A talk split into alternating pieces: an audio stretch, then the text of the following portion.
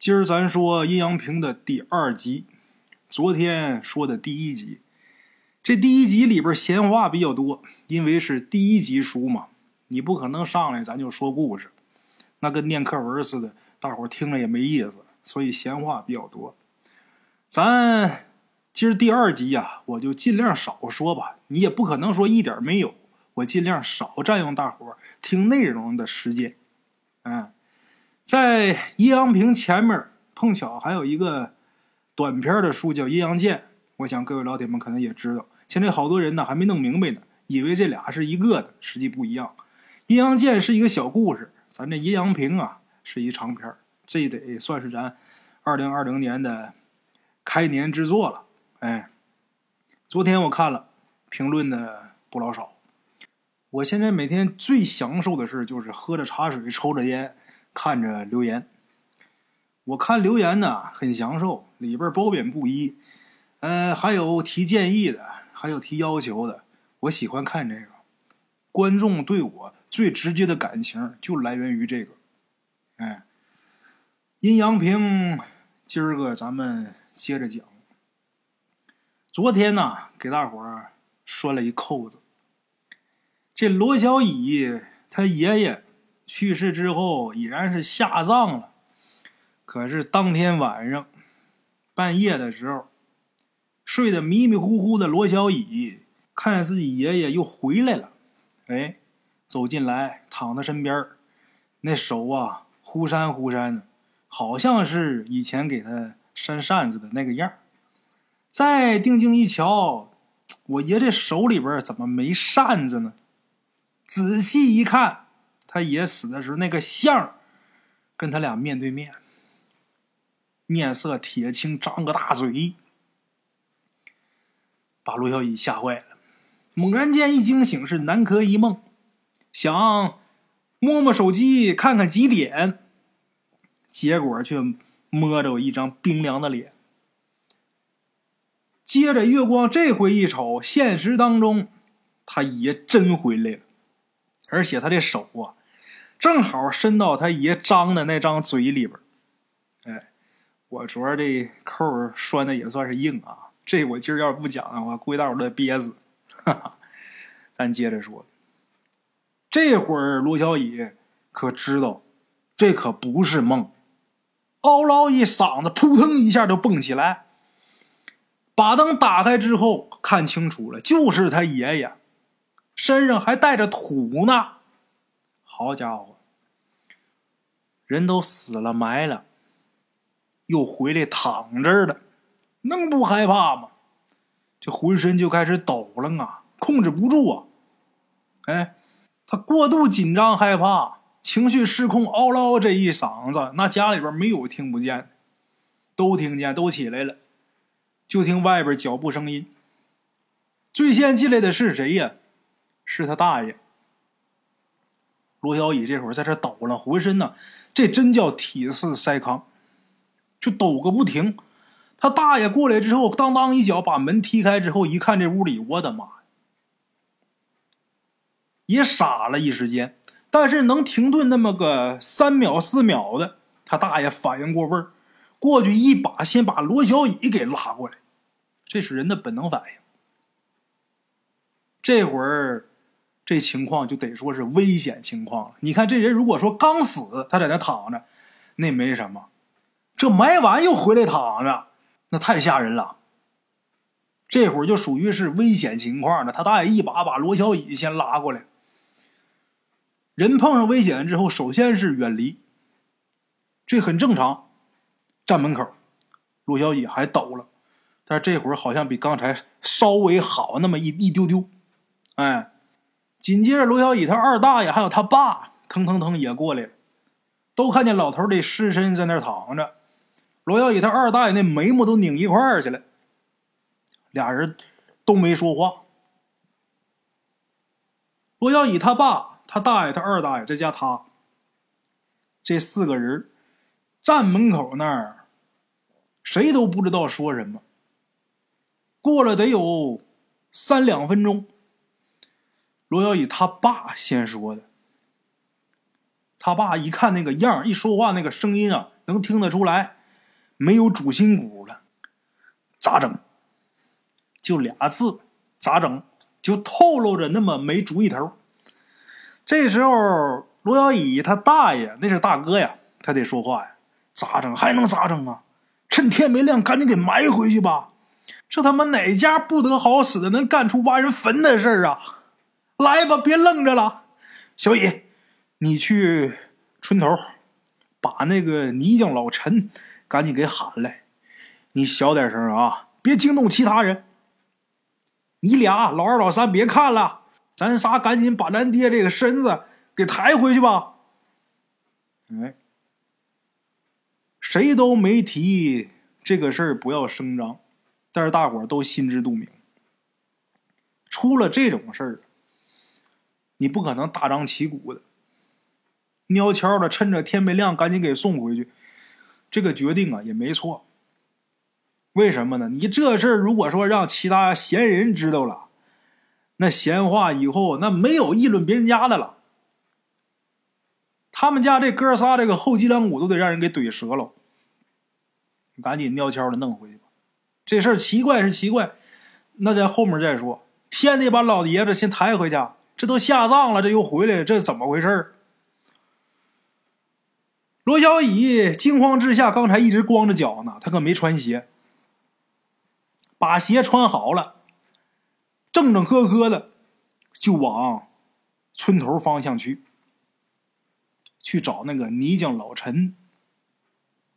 快要出院子的时候，罗小乙回头看了一眼，看见他爸还有他那俩大爷齐刷刷的在床边跪着，给这老爷子的尸首磕头呢。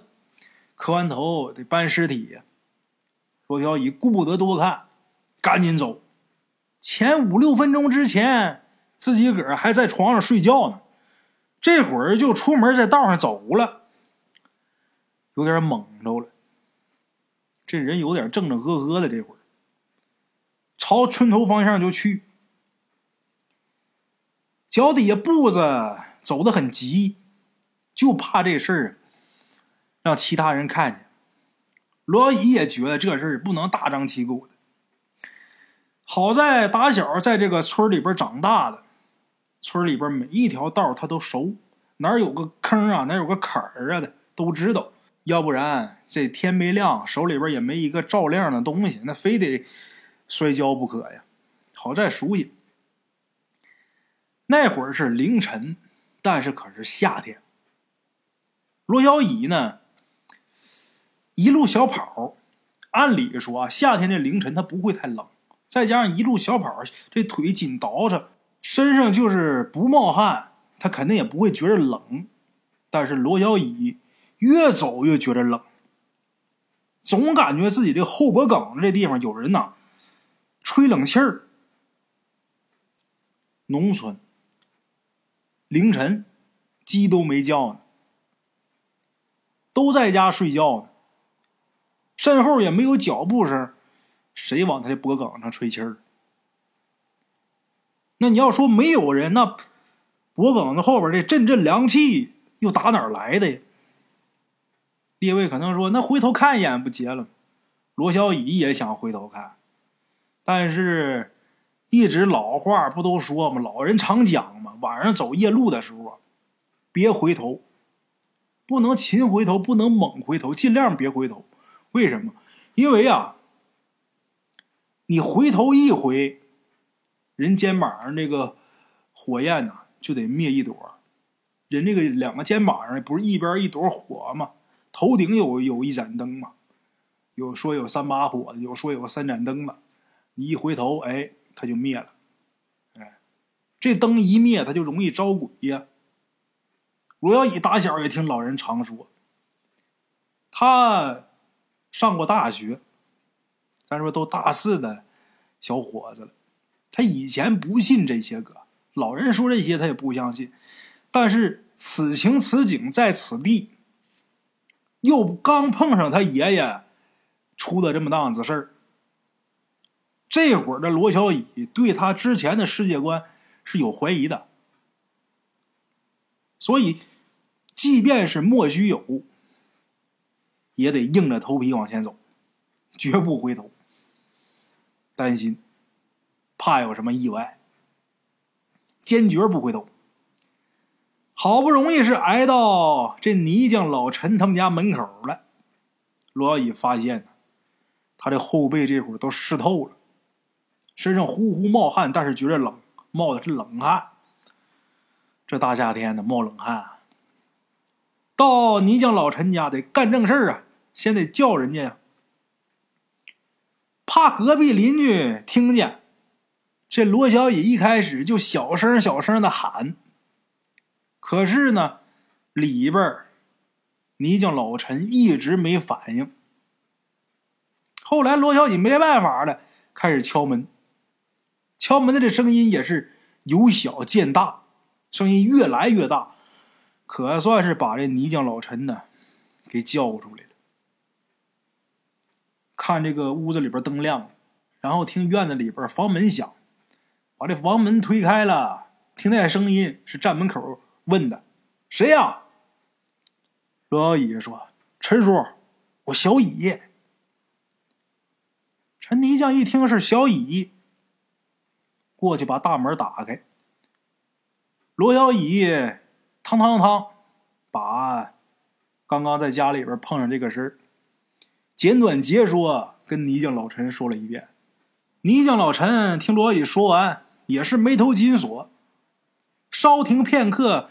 看打罗小乙嘴里边也问不出来什么，赶紧转身回屋，先穿衣裳。他这会儿是披着衣裳出来的，哎，回去先穿衣裳，衣裳穿得了，把自己平时干活的那泥浆桶拿着，这桶里边装的各样的工具啊，平时用的工具，还有麻呀什么的。拿好东西，跟罗小乙俩人一起直奔他爷的坟地。没回罗小乙家，哎，等到了坟地的时候啊。罗小乙他大爷他们已经到了。罗小乙到坟地第一件事，先是去看了看他爷的那个坟，他发现这个坟啊，没有被挖开的迹象，就不不像是这个别人把这坟给抠开了，把这尸体给拽出来那样，不是。但是这个坟上有个洞，这个洞啊不大，刚好能容下一个人进出。罗小乙准备呀。再靠近点看清楚，但是他二大爷紧催着他回家去。罗姨想留着，他不让。为什么呢？罗小乙，咱前文书也说过，他爷爷死的时候那日子跟他犯冲，你不能在这儿，你回去。他大爷、二大爷还有他爸紧催，罗小乙就走了。罗小乙走之后，坟地这边。怎么把尸首放回去？怎么修这个坟？罗小乙就不知道了。这一路上，包括到家，一直到他爸他们回来之前，罗小乙呀心神不宁，整个没有一点头绪，这心是乱套的。一直到上午十点多钟，他爸他大爷泥匠老陈他们才回来。哎，按理说，这种事干完活必须得请人家吃顿饭，何况啊。今儿这事儿还事发突然，天没亮就把人泥匠老陈给提溜起来了，忙活这一上午了，必须得请人吃饭呢。老爷子葬礼期间剩了不少的菜，把这些菜热一热，又弄这么一桌席。席间吃饭的时候啊，这泥匠老陈呢，就一直是皱着眉。看那样有心事罗小乙看了一眼他二大爷，他二大爷跟这泥匠老陈也一样，也是眉头紧锁。最后呢，罗小乙他大爷问这泥匠老陈，就说：“看您这表情啊，您这是心里有事儿，有什么事您说出来，让我们心里边也明白明白。”罗小乙他大爷一再追问。这泥匠老陈呐，喝了口酒，才跟他大爷说：“大哥，这个事儿啊，你还是找个先生来看看吧。老爷子这坟呐有问题。”罗小乙他大爷就问什么问题？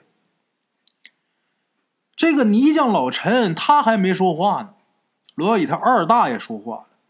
他二大爷说呀，他二大爷是警察呀。他说呀，如果说要是盗墓的话，从外往里挖，那么这个坟呢，开口的这个方向啊，应该是表面大里边小。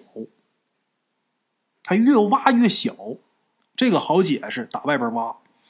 但是，咱爹这坟呐，刚才你你们也都看着了，它是外边小里边大，也就是说，这口子是打里边往外开的。罗宇他二大爷听了听，又说：“如果说按这么……”看的话，像是咱爹自己从坟里爬出来的。罗野二大爷这话一说出来，大夏天的，上午十点多钟、十一点来钟这会儿，一个一个的都觉着后脊梁发凉。如果真像罗伟他二大爷说的那样，他爷的尸首自己从坟里边爬出来，那这事儿那就不是科学能解决得了的了。就完全已经超出了罗小乙理解的范围了。罗小乙想了想，就说：“呀，二大爷，你说能不能是盗墓的，从别的地方打孔，然后进到坟里边，进到坟里边之后，又从里边往外打的洞，看上去好像是我爷从坟里边挖洞出来似的，但实际是盗墓的干的。”罗小乙他大爷、二大爷还有他爸一拍大腿：“哎，你别说有这可能。”但是这泥匠老陈呢，摇摇头。咂吧几口旱烟之后，这泥匠老陈说：“呀，修坟的时候，小乙的这个想法我也有过，所以我特意进坟里边看过。”说到这儿，这泥匠老陈呢，摇摇头。下文也没说，但是大伙都明白了。这泥匠老陈摇头那意思。没有别的洞，就这一个洞。这顿饭吃的很压抑。吃完饭以后呢，罗小雨他大爷就要给人家这个老陈包红包。那干活不能白干，得给钱呐。但是泥匠老陈呐，说什么都没要这钱。他说这事儿啊太邪乎了。老陈说呀，他都不知道这坟呐，他到底是该修不该修啊。这钱反正我是不敢要了。说完之后，老陈转身就走了，一边走一边还说呢：“造孽呀！修一辈子坟了，没碰上过这么邪乎的事儿。”哎，等泥匠老陈走了以后，罗小乙他二大爷就说他上镇上去找个人去，他也没说他去找谁去啊。大伙都知道，他应该是啊。去找风水先生、阴阳先生去了。哎，之前那阴阳先生肯定是不能用了，那先生啥也不会。去镇上去找有能耐的去。罗小乙他二大爷走了以后啊，整个一个下午，这屋里边人呢，这脸呢都阴着。一直到晚上吃晚饭的时候，他大爷才说：“他说我今儿晚上啊，我上坟地去守一晚上。为什么呀？”老爷子埋完回来了，这又埋里了，别再让人给抠出来了，啊！他一直以为这事儿是人为的。他大爷说：“我今天晚上去坟地去守着去，我看看到底是哪个缺德带冒烟的，他妈挖我爹坟。”罗小乙呀，他一听他大爷说晚上要去坟地守着，他也要跟着去。虽然说他也害怕啊，但是那是他爷的坟啊，那不可能眼睁睁的看着他爷坟让人刨啊。叫个老爷们也不能干。罗小乙态度很坚决，我我去。他爸一看这儿子态度坚决，也没多说什么，去去吧，也那么大小伙子了啊。这事儿他爸也没什么主意。吃过晚饭之后呢，罗小乙、罗小乙他大爷还有他爸一起呀，就上了山了，到他爷爷这个坟边找个地儿坐下。等他们吃完晚饭上山到坟地那会儿，天呐就已经黑了。刚黑，刚蒙蒙黑，还能稍微看见点东西。他大爷和他爸呀，在附近就找了不少柴火。山上找柴火好找啊，弄一堆柴火，离坟有一定的距离，点着一堆篝火。点这火为的是什么呢？一个是为了熏蚊子，夏天时候山上这蚊子虫子多；另外一个为了照亮，它倒不是为了烤火呀。夏天的时候天儿它也不冷。那咱说啊，这个人的这个心情真的很重要。你看环境一样，心情不一样，那就感觉明显就不同。你如果这会儿几个小小子带着几个小姑娘啊，在这儿支上帐篷，弄堆篝火，讲讲鬼故事，那小姑娘一下吱哇一叫往怀里一钻，那那心情老美了。你或者说几个大老爷们也行啊，在这儿烤个兔子，烤个乳猪，在这篝火上，下边烧点土豆，烧点地瓜的，喝着小酒，那心情也挺美丽。但是此时此刻，此情此景，罗小乙加上他大爷、他爸。这爷仨在这，谁也乐不出来啊，谁心情也好不了啊，脸都是黑的。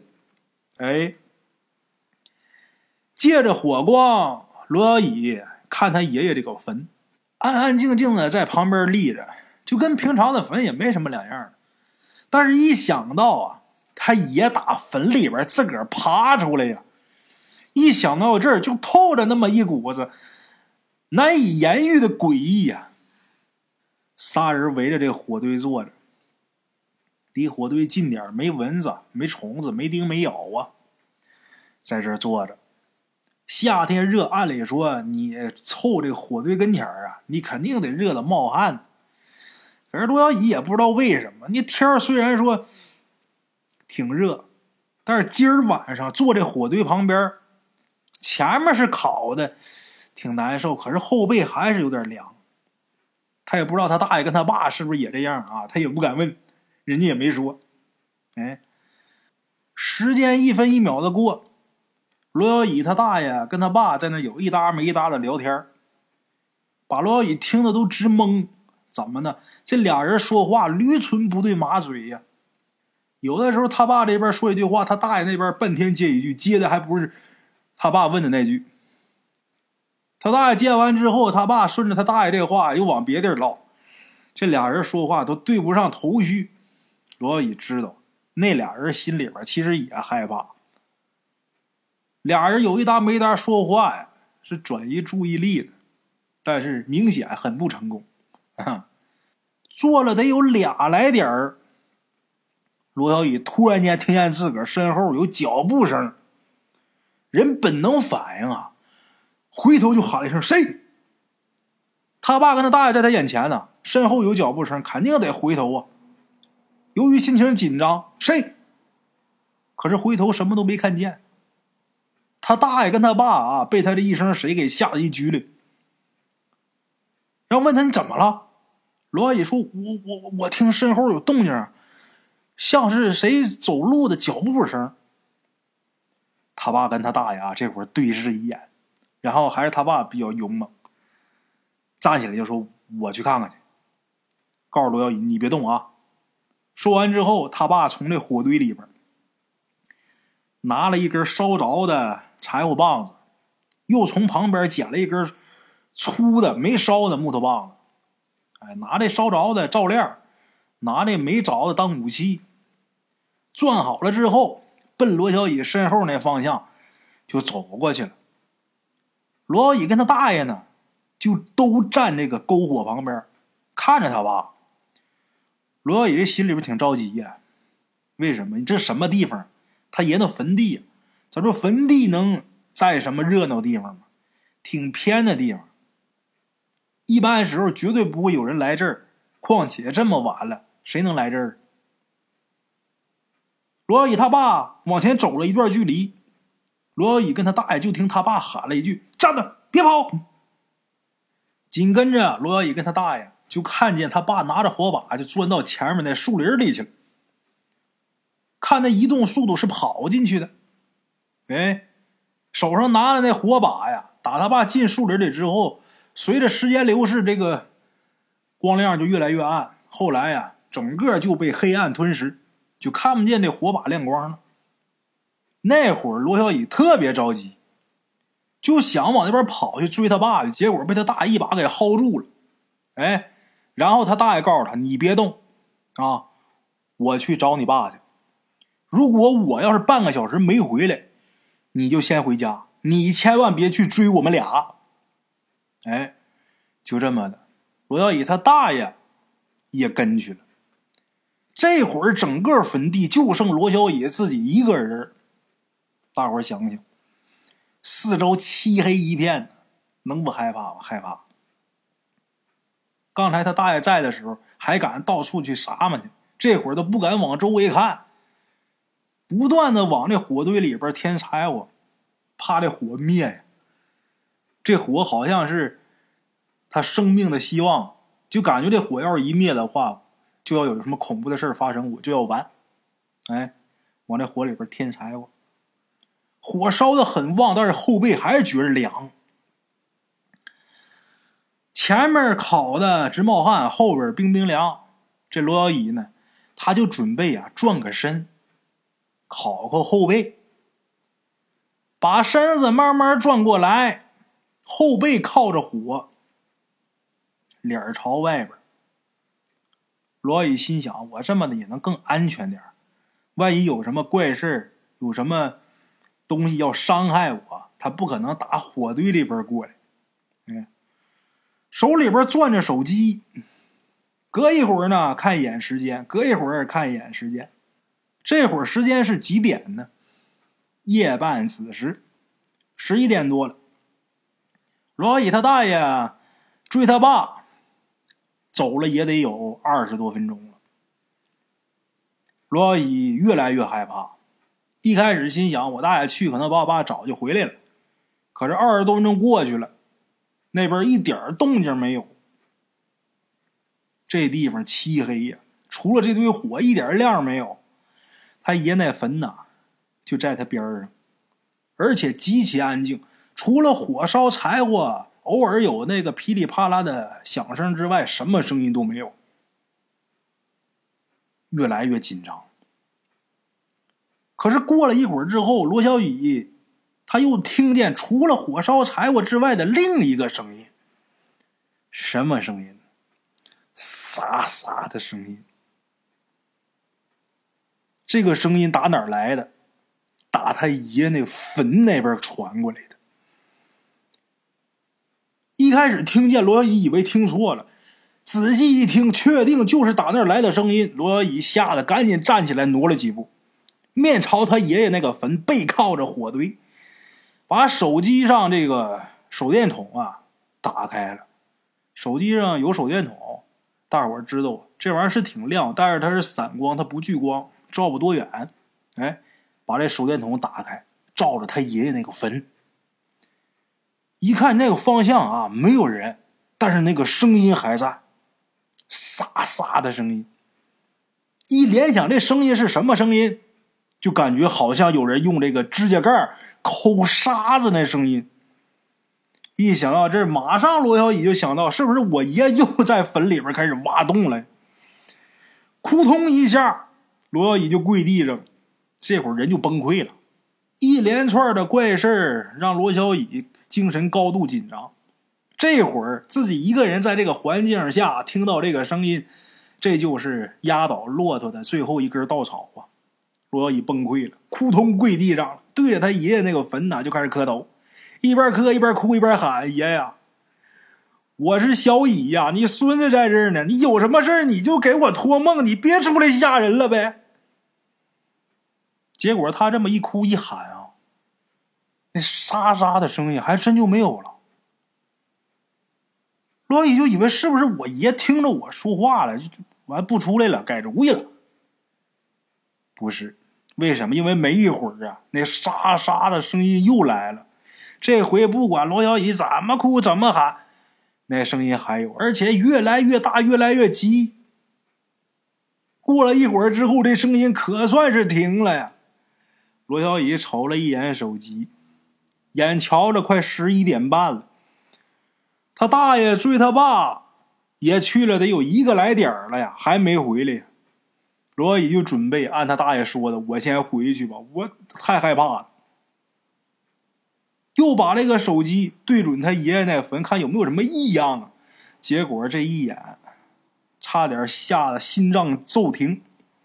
手电筒这光挪过去，罗小乙看见他爷爷那个坟顶上多了一个铁青着脸、张着大嘴的人头。的茶楼，人影错落。用声音细说神鬼妖狐，用音频启迪人生。欢迎收听《大圣鬼话》。Hello，大家好，我是主播孙宇。吃完了饭，然后就回到自己的课室上啊。喜马拉雅、百度搜索“大圣鬼话”，跟孙宇、孙大圣一起探索另一个世界。那天山女子独守孤城。也只是感谢鬼友们，感谢鬼友们，感谢鬼友们一路陪伴。大圣鬼话，见字如面。欲知后事如何，且听我下回分说。